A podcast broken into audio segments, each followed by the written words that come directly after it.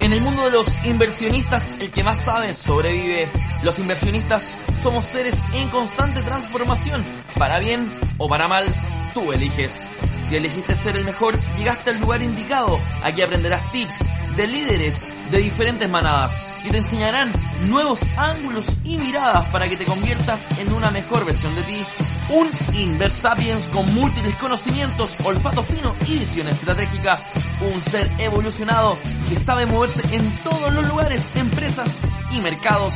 No peligra su dinero, consigue mejores trabajos y el miedo no lo paraliza. Bienvenidos a Inversapiens. Todos somos inversionistas. Con ustedes, Nicolás Magner y Carlos Escandal.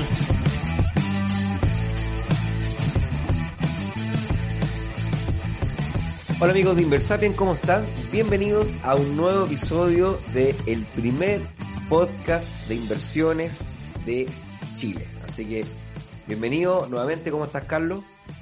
Una semana más. Una semana más, un capítulo más, ayudando a la gente a tener una mejor relación con el dinero, que es lo que nos gusta, que es nuestro propósito. Eh, así que, bueno, hoy día, el capítulo de hoy día está buenísimo, buenísimo, buenísimo. Eh, nosotros sabemos que algo demasiado importante que quizás los inversionistas y las personas subestiman su valor, pero antes de entrar al capítulo, decir que nuevamente tenemos nueva casa, inversapiens.com.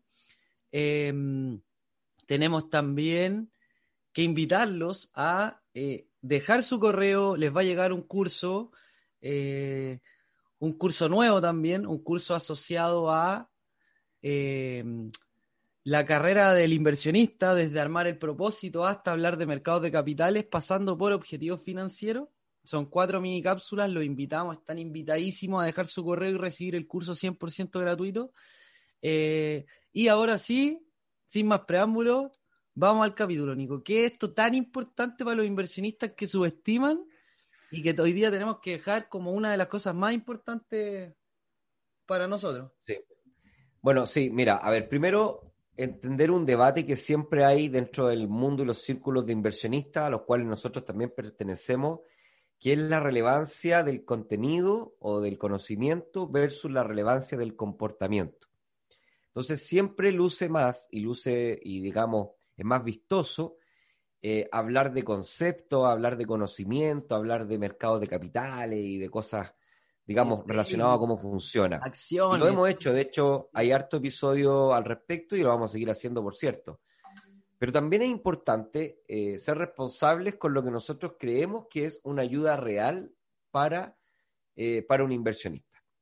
Y una cosa que es muy importante es formar hábitos, ¿ya? Ahora, ¿cuál es el punto? que hay muchos hábitos, por lo tanto, bueno, hay muchos hábitos y hay poco tiempo para construir muchos hábitos. Entonces, una buena decisión es comprender cuáles son los hábitos que pueden ayudarnos a lograr mejores resultados. ¿Ya? ¿Ok?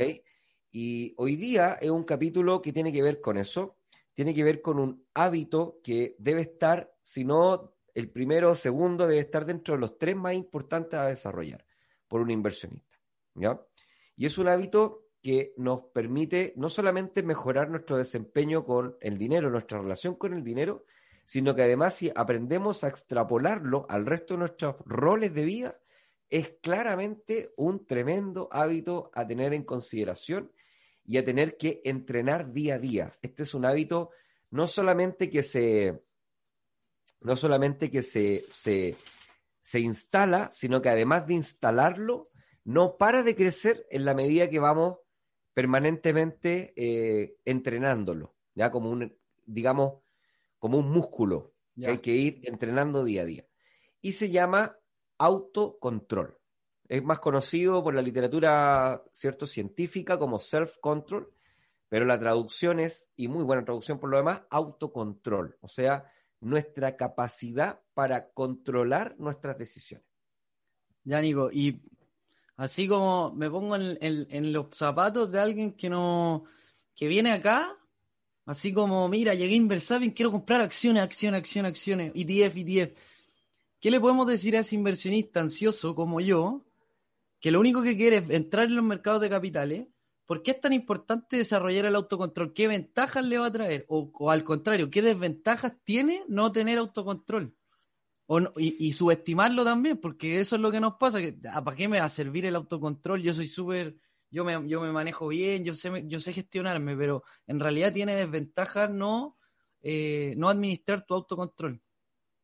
Bueno, mira, tiene, tiene influencia en todo el camino de un inversionista, o sea, desde desde la planificación al, al gasto, a la decisión de gasto, a la decisión de ahorro y también en la decisión de inversión y la decisión de gestión de inversión.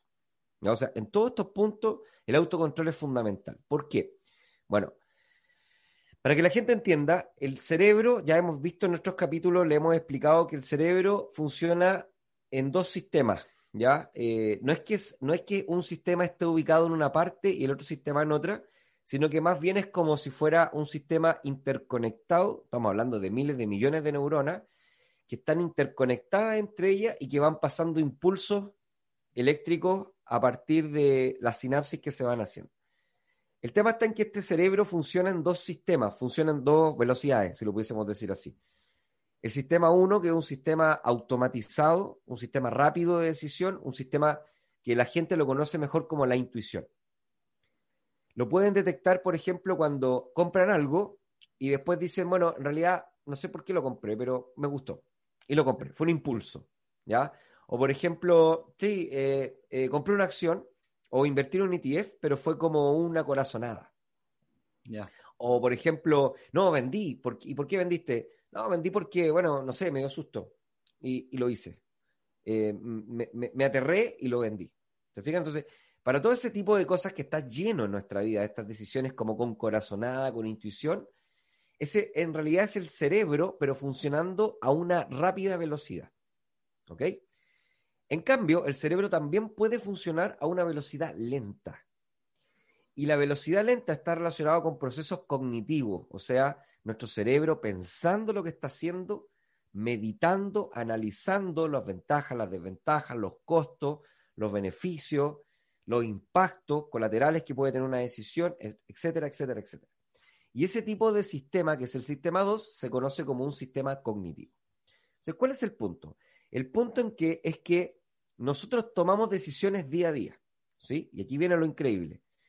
Y nuestro cerebro está moldeado genéticamente por miles de años de, de evolución, está moldeado genéticamente en un en un entorno que es un entorno que se conoce como un entorno sencillo.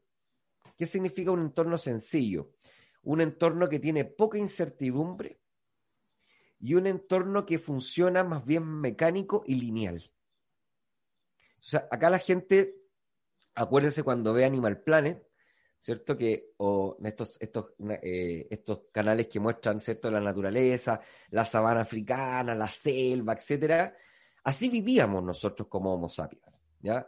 Y el mundo era simple. Simple no significa que la vida era fácil. Estoy diciendo que era simple porque llovía en ciertas épocas del año, llovía una cantidad constante cada año, habían variaciones, pero eran mínimas. Se sabía que cuando llovía eh, crecían los ríos, crecían los pastos, llegaban las manadas, llegaban los depredadores, sabíamos dónde florecían las frutas. Era un mundo mecánico, sencillo, con poca incertidumbre.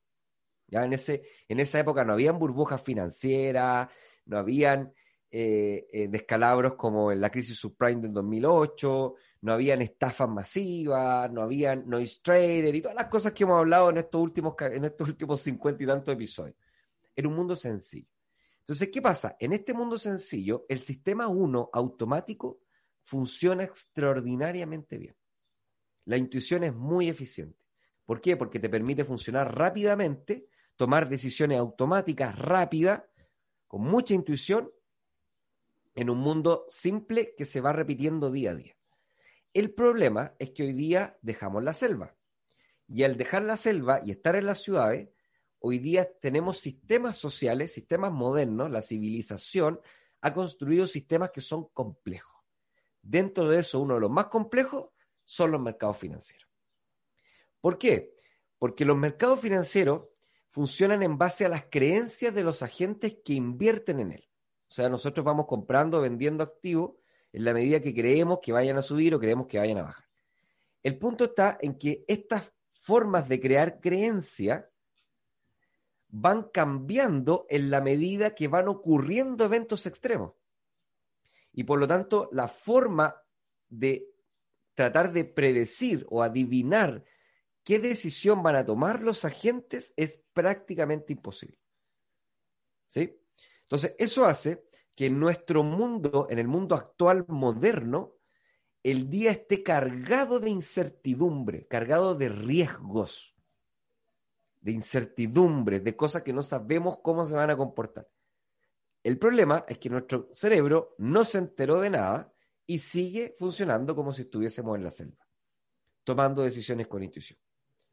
¿Cuál es el problema de la intuición? El problema de la intuición es que tú tomas una decisión, tienes un buen resultado y crees que ese buen resultado es producto de tu buena intuición.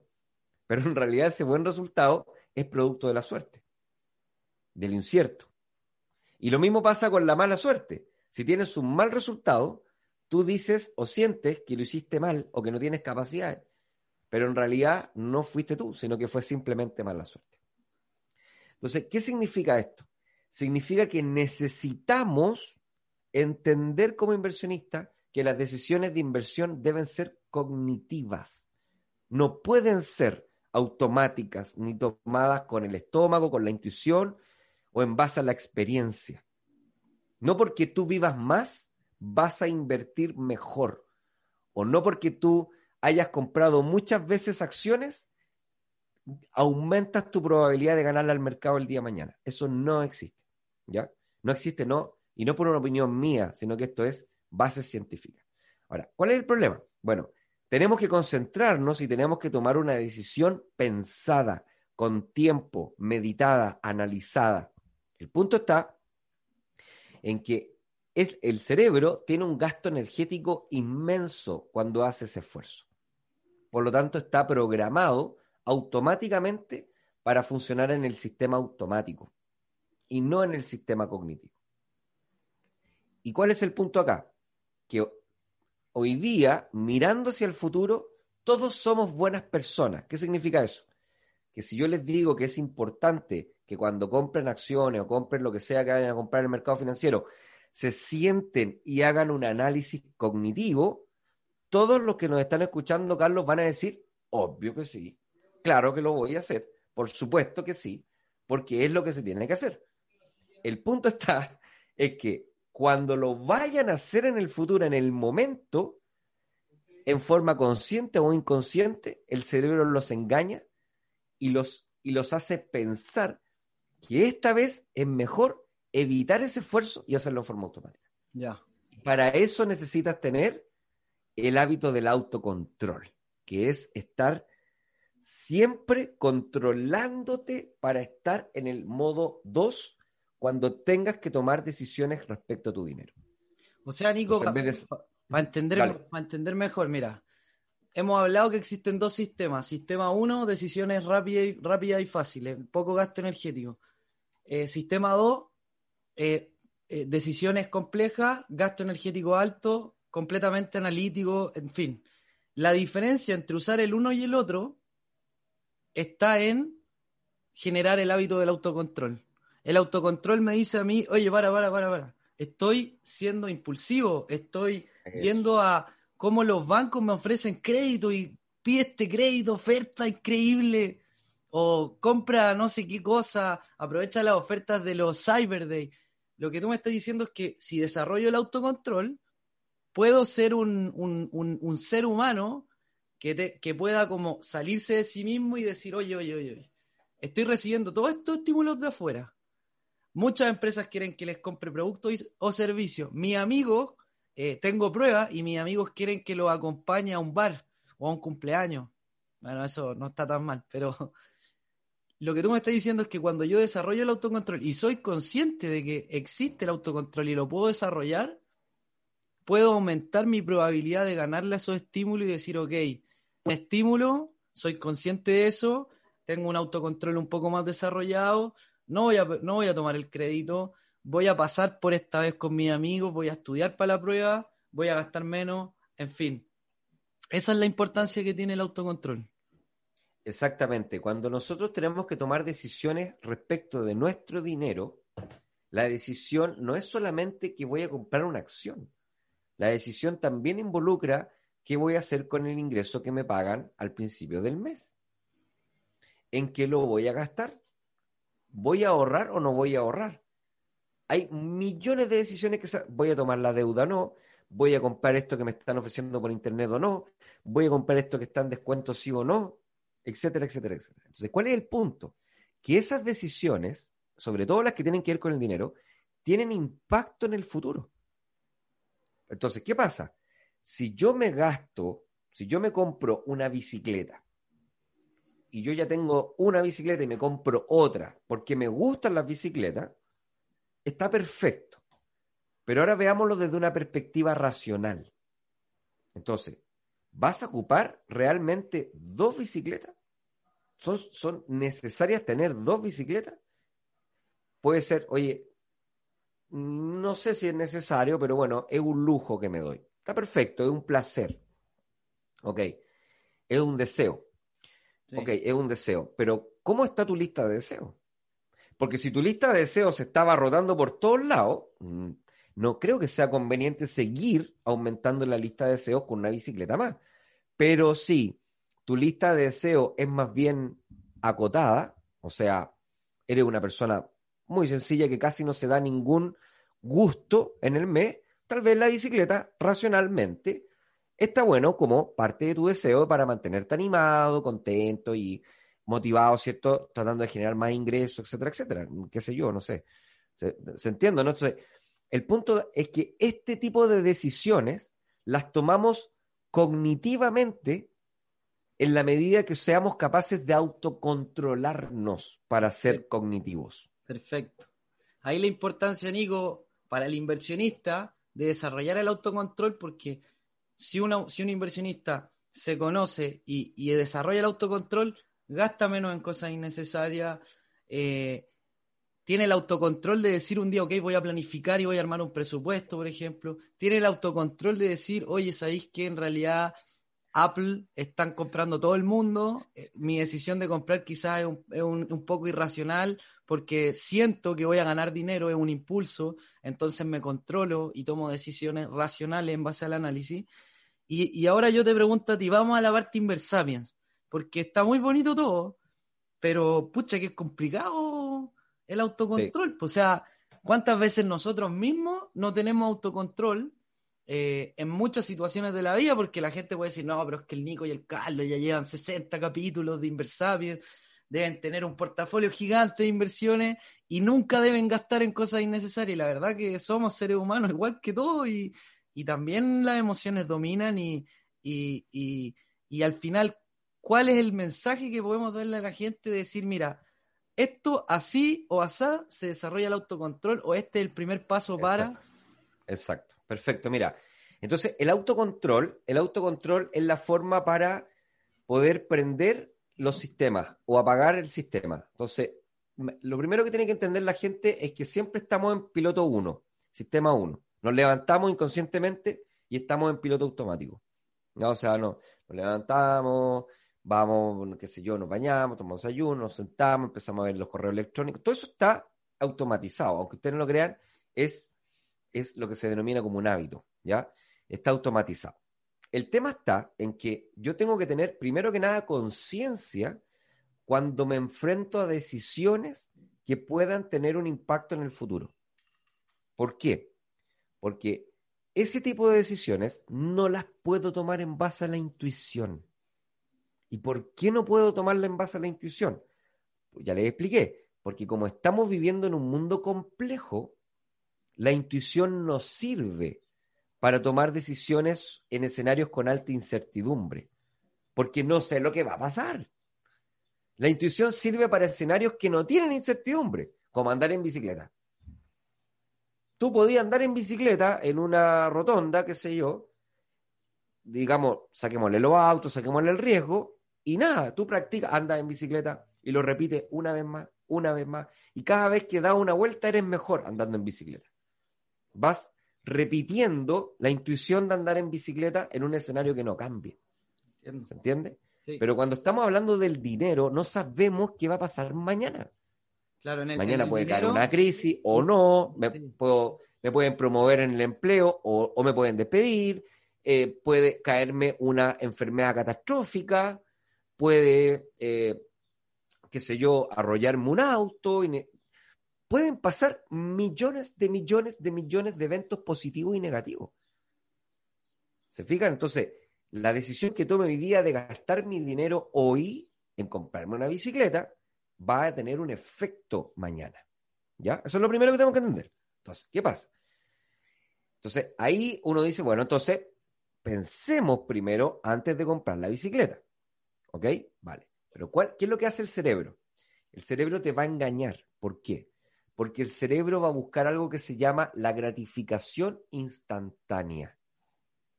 El cerebro es una gran máquina que vive también de las cosas que le gustan, de la droga. Por eso las drogas son tan esclavizantes. Entonces, cada vez que el cerebro tiene un estímulo, eh, un estímulo positivo, eso se transforma en una explosión química en tu cerebro que lo hace sentir feliz, lo hace, lo hace estar contento. ¿Ok? Y entonces el cerebro siempre va a intentar tomar decisiones automáticas que automáticamente lo lleven a esa gratificación instantánea.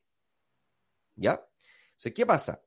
Que lo que es bueno en el futuro pierde peso, pierde fuerza frente a la gratificación instantánea del momento. ¿Y qué es lo que hace entonces el cerebro en forma automática? En vez de pensar y tratar de tomar la mejor decisión para el beneficio del futuro, automáticamente, si no es consciente, automáticamente va a tomar la decisión de la gratificación automática. O sea, inmediata, perdón. Sí. ¿Te fijas? Entonces, ¿qué ocurre?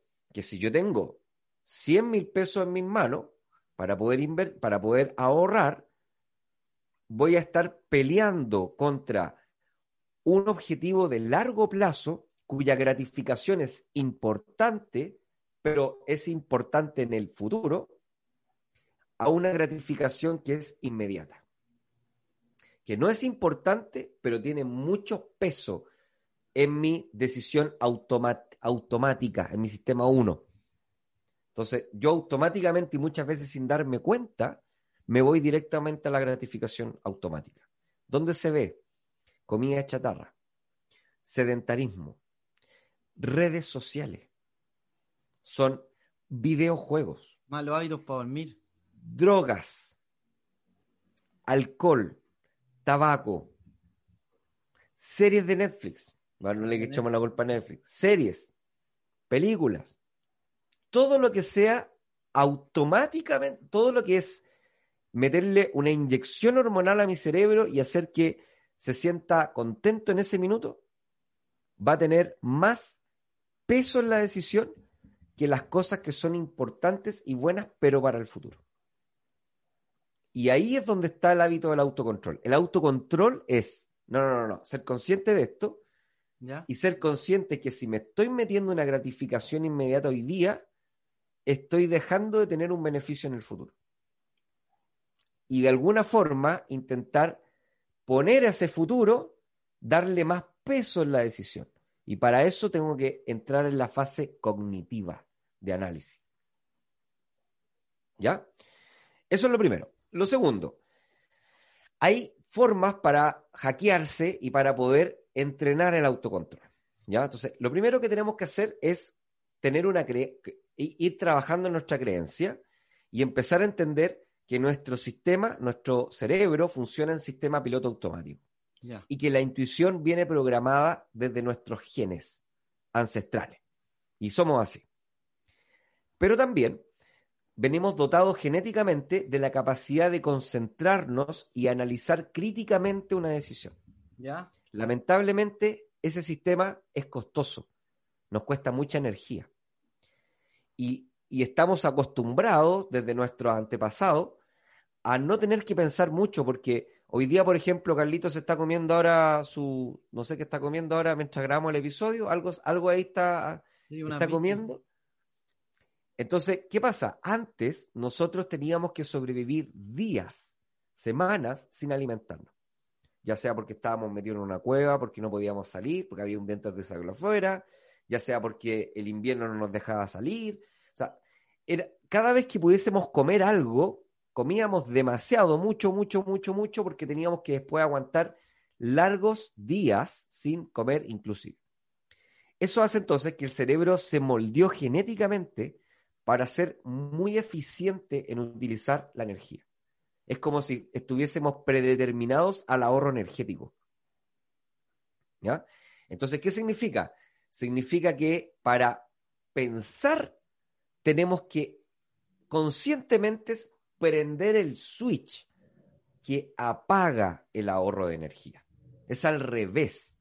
Los celulares, por ejemplo, están configurados para que cuando se quedan sin energía, pasan a piloto ahorro energético. Nosotros funcionamos al revés. Nosotros tenemos 100% de carga, nos levantamos en modo de ahorro energía. Entiendo. Está buena y tenemos que prendernos para ponernos en modo energía, energía normal. Es al revés la forma. Entonces, ¿qué pasa? Como estamos siempre en ahorro energía, no nos damos cuenta y estamos tomando decisiones que tenemos que tomar con energía, con sistema 2. ¿Por qué? Porque tenemos que concentrarnos en evaluar cuáles van a ser los costos reales o los beneficios reales en el futuro de esta decisión. Y por eso el crédito consumo o las tarjetas de crédito son tan peligrosas. Porque las tarjetas de crédito te ofrecen una gratificación automática sin ningún costo hoy día. Entonces las personas lo que hacen es que ven la bicicleta, les parece que está genial y la compran gratificación automática. Y al comprarla, la van a pagar, o sea, el costo va a venir en el futuro. Y muchas veces cuando es muy racional, o sea, cuando es muy automática la compra, ni siquiera evaluamos cuánto nos va a costar y muchos terminan comprándose tres bicicletas con el precio de una, por ocupar la tarjeta de crédito. ¿Y por qué? En parte es financial literacy, en parte es educación financiera, pero en buena parte es conducta, es falta de autocontrol. No sacamos nada con enseñar a la gente, Carlos, cómo se ocupa una tarjeta de crédito, si no le enseñamos hoy día a que, primero que nada, tiene que entender que las decisiones que va a tomar con su dinero tienen que ser cognitivas. Y después le podemos enseñar para que tenga herramientas para tomar la decisión. Pero muchas veces ocurre que las personas saben cómo utilizar una tarjeta de crédito, saben cómo calcular el costo de la deuda, pero aún así no lo hacen porque lo toman en piloto automático. ¿Ya? Ahora, técnicas. Técnicas. Vamos ahora a la parte más práctica de esto. ¿Cómo podemos instalar técnicas que nos permitan hacer que el autocontrol se vaya desarrollando, vaya creciendo dentro de nosotros? lo primero que tenemos que entender es que está compitiendo la gratificación automática con el beneficio o el costo de largo plazo. Entonces la técnica es bien sencilla. Son dos. Una, o mueves la gratificación automática hacia el futuro para no hacerla tan presente, ya les vamos a explicar algunos ejemplos, o tratas de traer el beneficio futuro, traerlo más hacia adelante. O sea, consiste en tratar de, tratar de aplazar la gratificación automática lo máximo que se pueda o traer el beneficio futuro. ¿Podemos hacer unos ejemplos, Nico? No, no me queda muy claro así. Sí, claro, por supuesto. Mira, vamos otra vez con la tarjeta de crédito y la bicicleta. ¿Cómo crees tú que puedes aplazar la gratificación automática? A mí se me ocurren dos ideas. La primera, por ejemplo, es bueno que agarren su tarjeta de crédito, yo siempre lo, siempre lo recomiendo, métanlo en un vaso con agua, ojalá Coca-Cola, de hecho, y lo meten al freezer. Entonces, ¿qué pasa? Como está congelada la tarjeta, lo que ocurre es que ustedes ven la bicicleta que les llega por las redes sociales y dicen, wow, la quiero. Entonces empiezan a buscar la tarjeta de crédito. Pero la tarjeta de crédito está congelada. Entonces, listo, la voy a sacar y apenas se descongele me compro la, bicicleta. Entonces, ¿qué están haciendo? La gratificación inmediata la están moviendo, la están aplazando. ¿Se dan cuenta, no? ¿Por qué? Porque pusieron barreras. Eso se llama atarse al mástil. A ti que te gusta tanto el cuento de Ulises. Entonces, ¿qué significa? Como te ataste al mástil, te, te toma tiempo desatarte.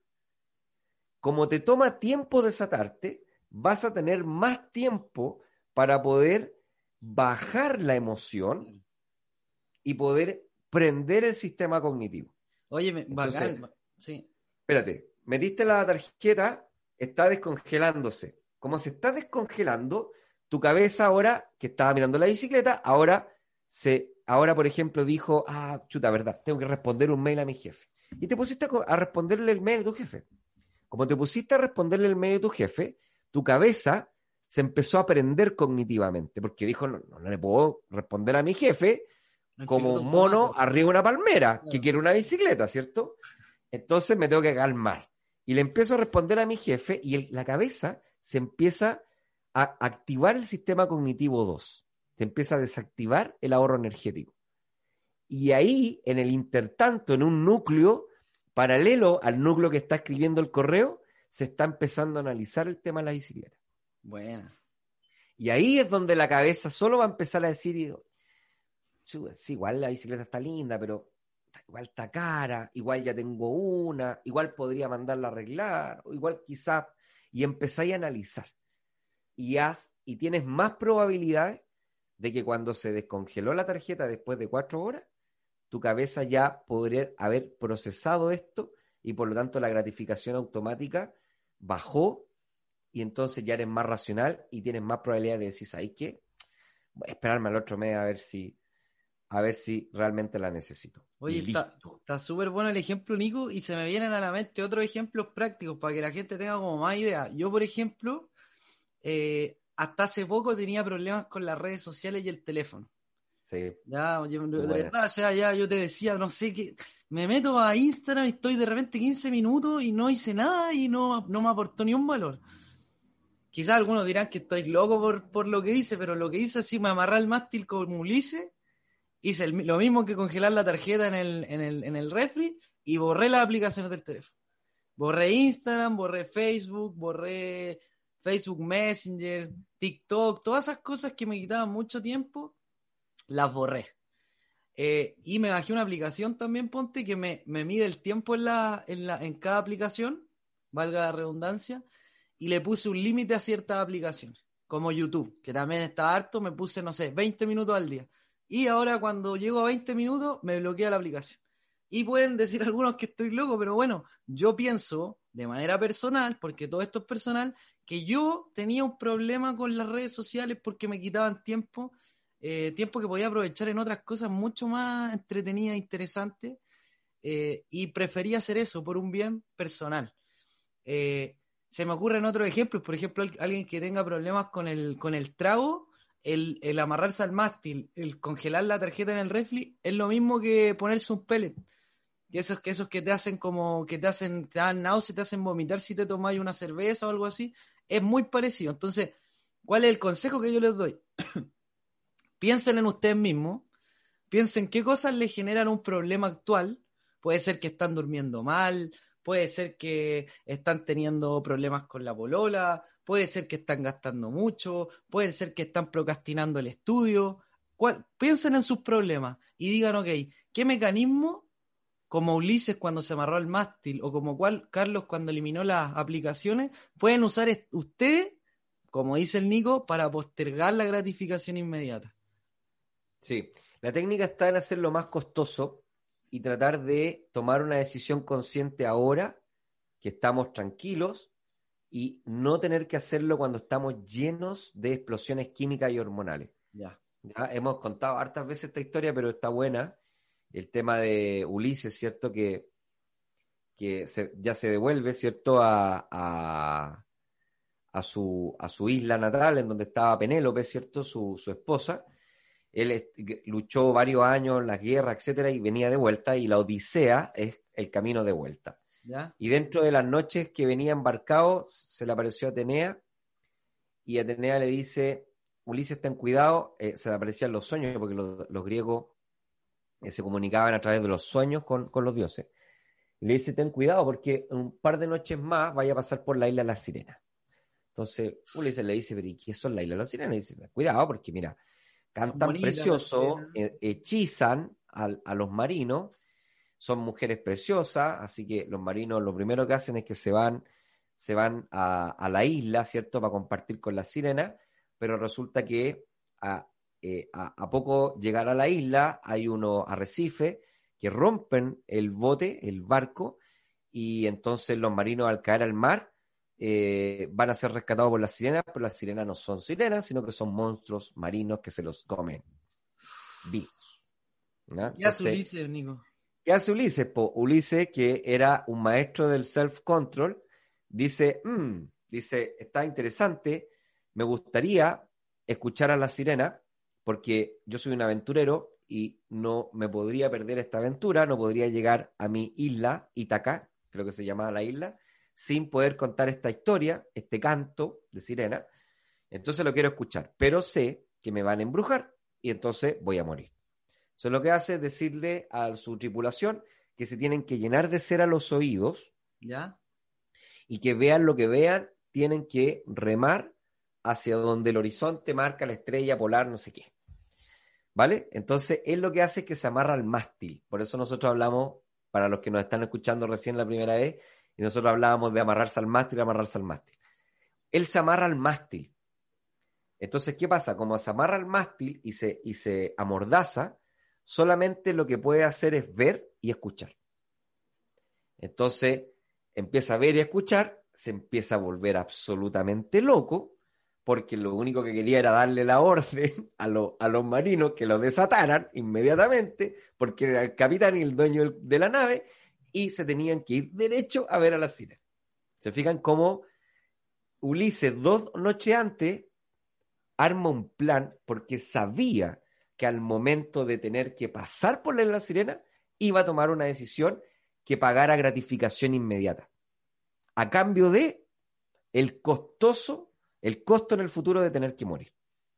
Sí. ¿Se fijan? Oye, Entonces- Nico, eh, eh, termina, dale, termina la Y, idea. y por eso se habla de atarse al mástil, por eso poner una tarjeta en, una- en un vaso con agua al congelador es atarse al mástil, porque es hoy día tomar una decisión, hoy día tomar una decisión racional para que en el momento de tomar una decisión irracional me sea más costoso tener que tomarla.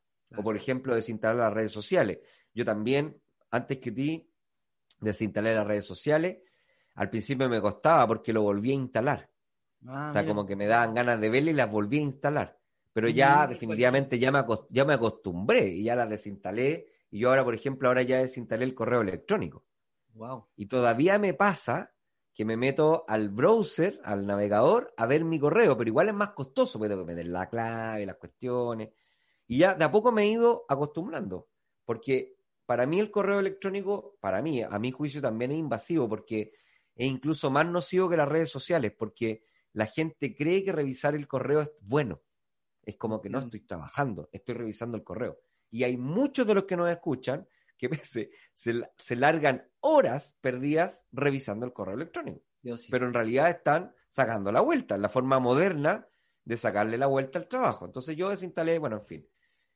Pero es costoso, es amarrarse al mástil. Esa es una técnica, cuidado, porque hay otras técnicas que tienen que ver con hacer que, la, que el, el beneficio futuro se acerque. Nico, pero antes, antes de pasar a ese, me gustaría terminar la idea y decir que te he escuchado contar esta historia, yo creo que como 15 veces, la primera vez en clase, y Sí. no me canso de escucharla. Y, y trato, de hecho, de contársela a todos mis amigos, porque, porque igual la gente que nos escucha puede decir, no, pero si yo soy experto en autocontrol, y de repente un poco lo que tú explicabas, que, que esto es algo biológico que, que viene de millones de años de la evolución del ser humano, que el, que los, que lo- el sistema financiero, los sistemas actuales, valga la redundancia, son muy actuales y la evolución no nos ha dado aún la herramienta para que eso quede atrás. Quizás en, en miles de millones de años el ser humano no va a tener este problema, pero hoy lo tiene. Entonces,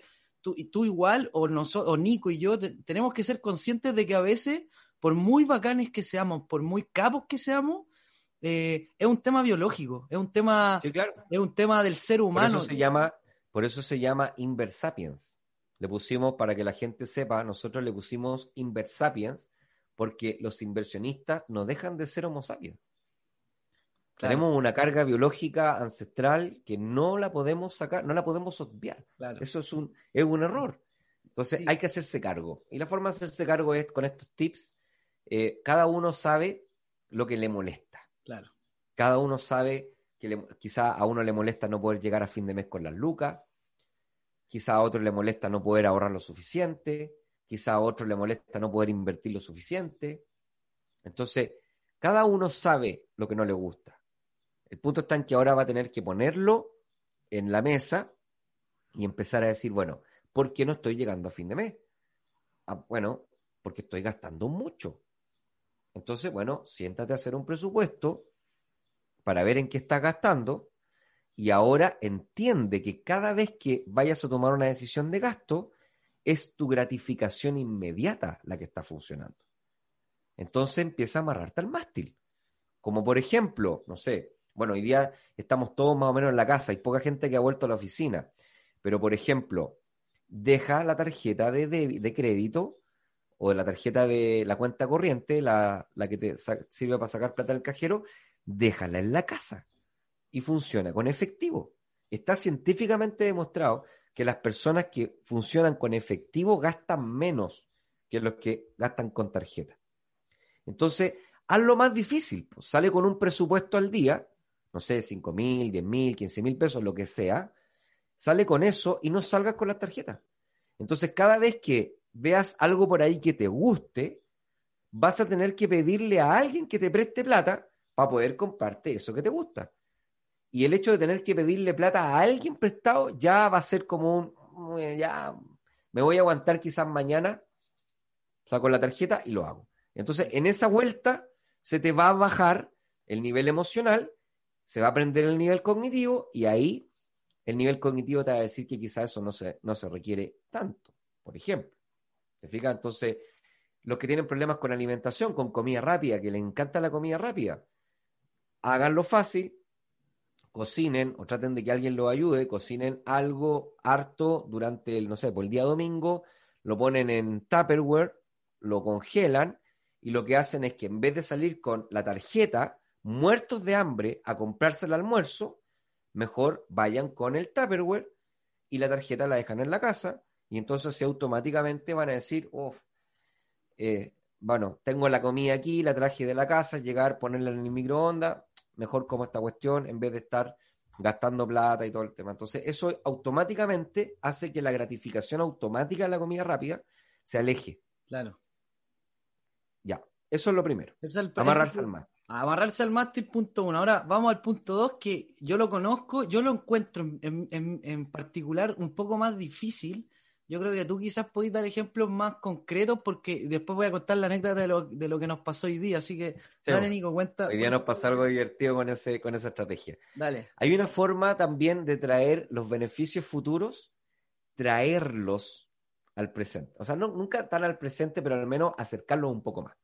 ¿Cómo se hace? Bueno, el punto, la estrategia acá es tratar de amarrarle, ¿ya? A este beneficio futuro, amarrarle una gratificación inmediata o un beneficio más inmediato, ¿ya?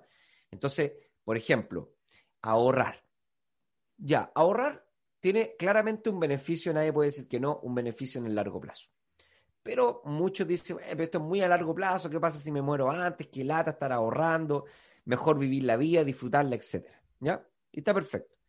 ¿cómo se puede hacer? Bueno, quizá si es que tú empiezas a descubrir y a entender mejor el mercado financiero, comienzas a, eh, a, aprender cómo se hace y comienzas a invertir tu dinero, comienzas a tener, o al menos eso a mí me pasa, comienza a tener ganas de ahorrar, porque como ahorras, puedes también invertir. Entiendo. Como a mí me gusta el tema de las inversiones, entonces yo no me pongo metas de ahorro mensual, sino que lo que yo trato de hacer es ponerme metas de inversión.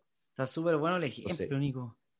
Claro, entonces bueno. yo, por ejemplo, ahora a mitad de mes o a final de mes me pican las manos porque no tengo que hacer, porque no tengo plata, po, porque ya le invertí a principio de mes. Y eso hace que cada decisión de gasto que voy tomando en el mes, digo, pucha, pero si me compro esto, el otro mes no voy a tener plata, por ejemplo, para comprarme una acción que quiero comprarme o un ETF que quiero comprarme.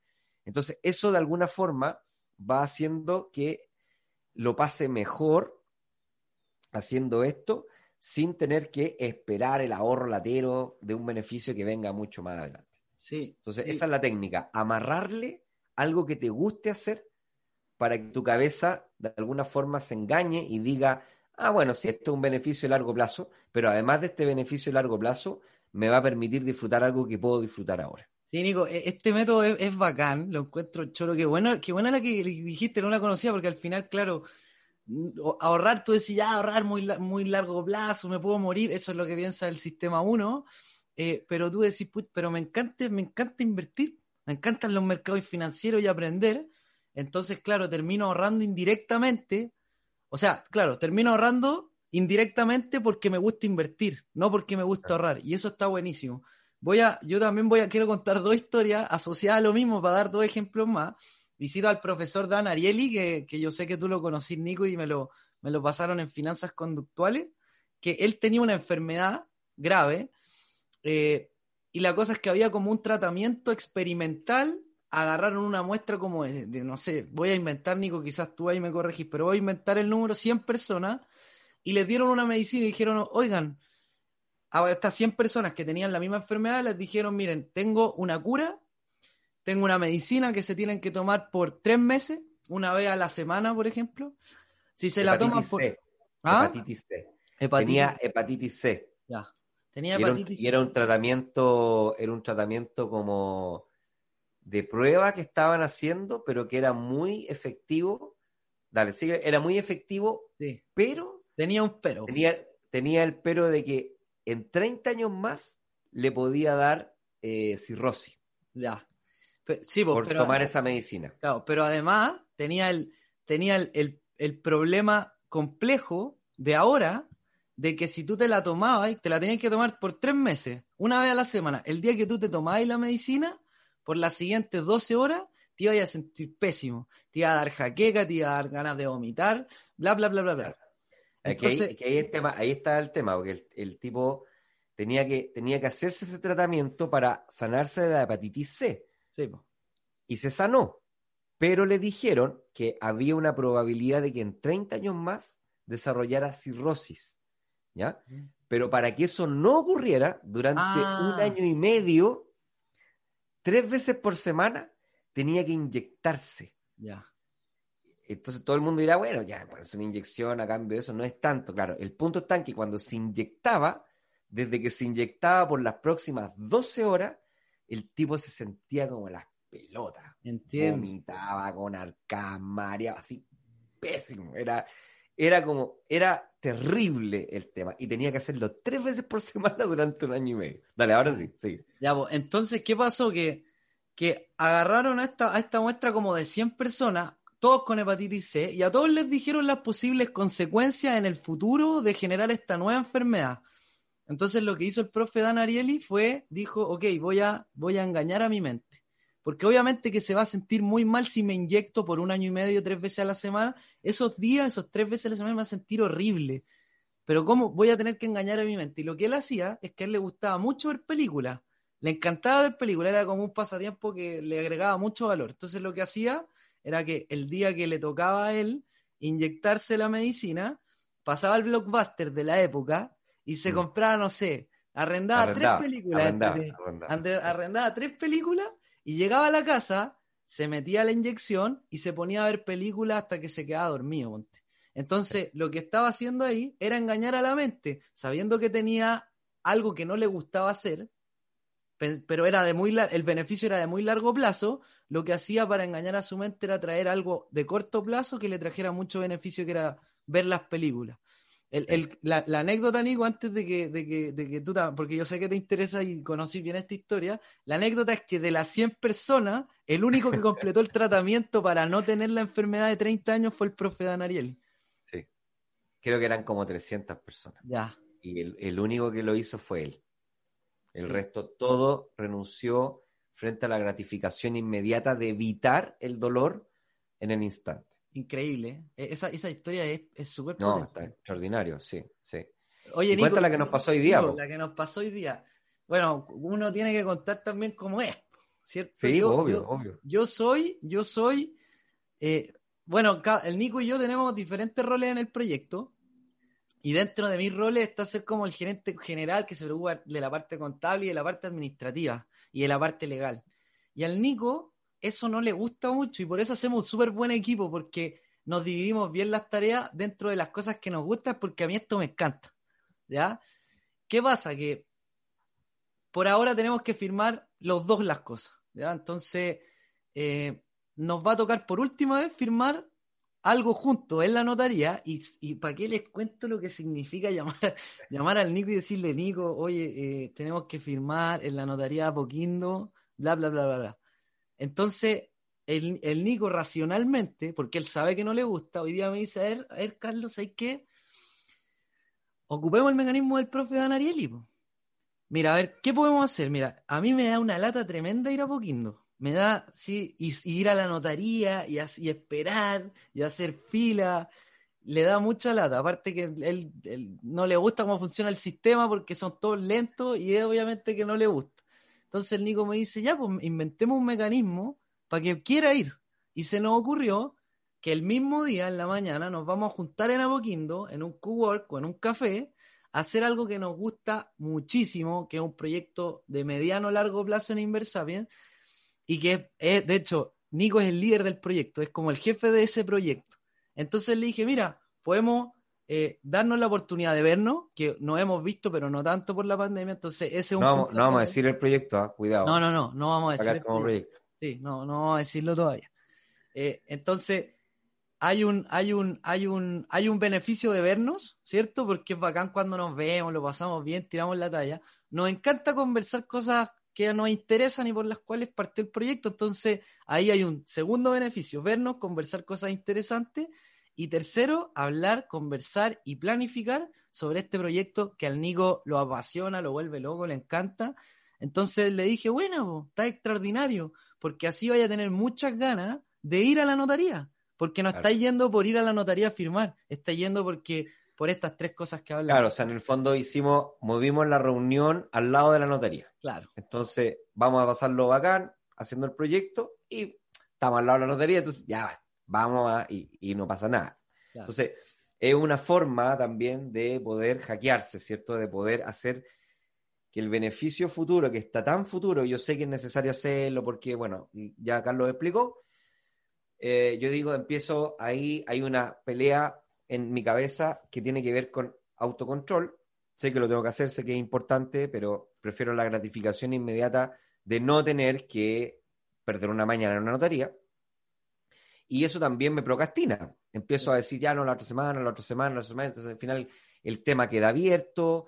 Como queda abierto, es un tema que empieza a generar roce en el equipo, porque ya, y todas esas cosas que pasan. Entonces, bueno, está bueno eso de, y quizá a algunos de ustedes les puede servir de eh, mover un poco el, este beneficio del futuro, moverlo al presente, claro. atándole estas cositas que, eh, que son interesantes y que les gusta hacer. Claro. ¿ya? Entonces, por ahí, por ejemplo, una idea es a los que les guste escuchar podcasts, ya a los que pueden escuchar este u otros podcasts que les gustan, una práctica que yo también desarrollo mucho es salir a caminar o salir a correr eh, o escuchando podcasts. Entonces hago actividad física, pero en realidad, además de actividad física, que tiene un beneficio en el largo plazo, también me entretengo porque es un tiempo para estar yo solo conmigo, escuchando las cosas que me gustan, mientras además voy corriendo o camino, por ejemplo, dependiendo de, de la rutina. Entonces.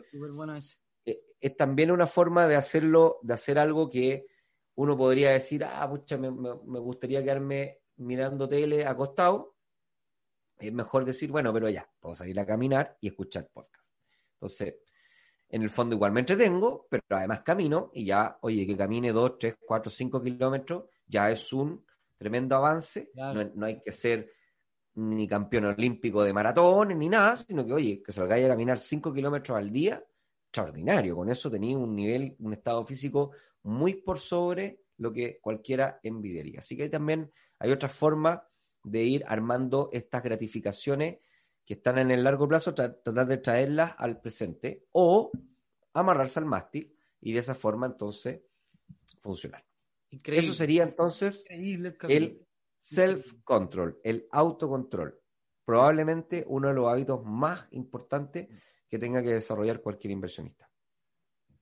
Dale, Nico.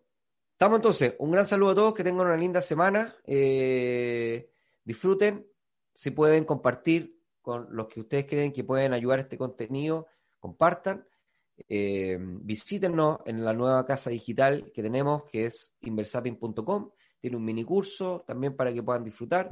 Eh, además, a partir de las listas de correo, nosotros vamos escribiendo y vamos agregando valor extra a lo que hacemos en el podcast. Así que nada, pues nos vemos el próximo episodio, Carlos. Un gran saludo para todos y que les vaya muy bien. Chao. Chao, que estén bien. Esperamos que este episodio te haya entregado el conocimiento para estar un paso más cerca de ser una mejor versión de ti. No te olvides compartir, comentar, déjanos tu valoración y ayúdanos a conectar con más inversionistas. Un gran abrazo y nos escuchamos la próxima semana en un nuevo capítulo. Pasa a la acción, aplica lo que aprendiste y conviértete en un Inversapiens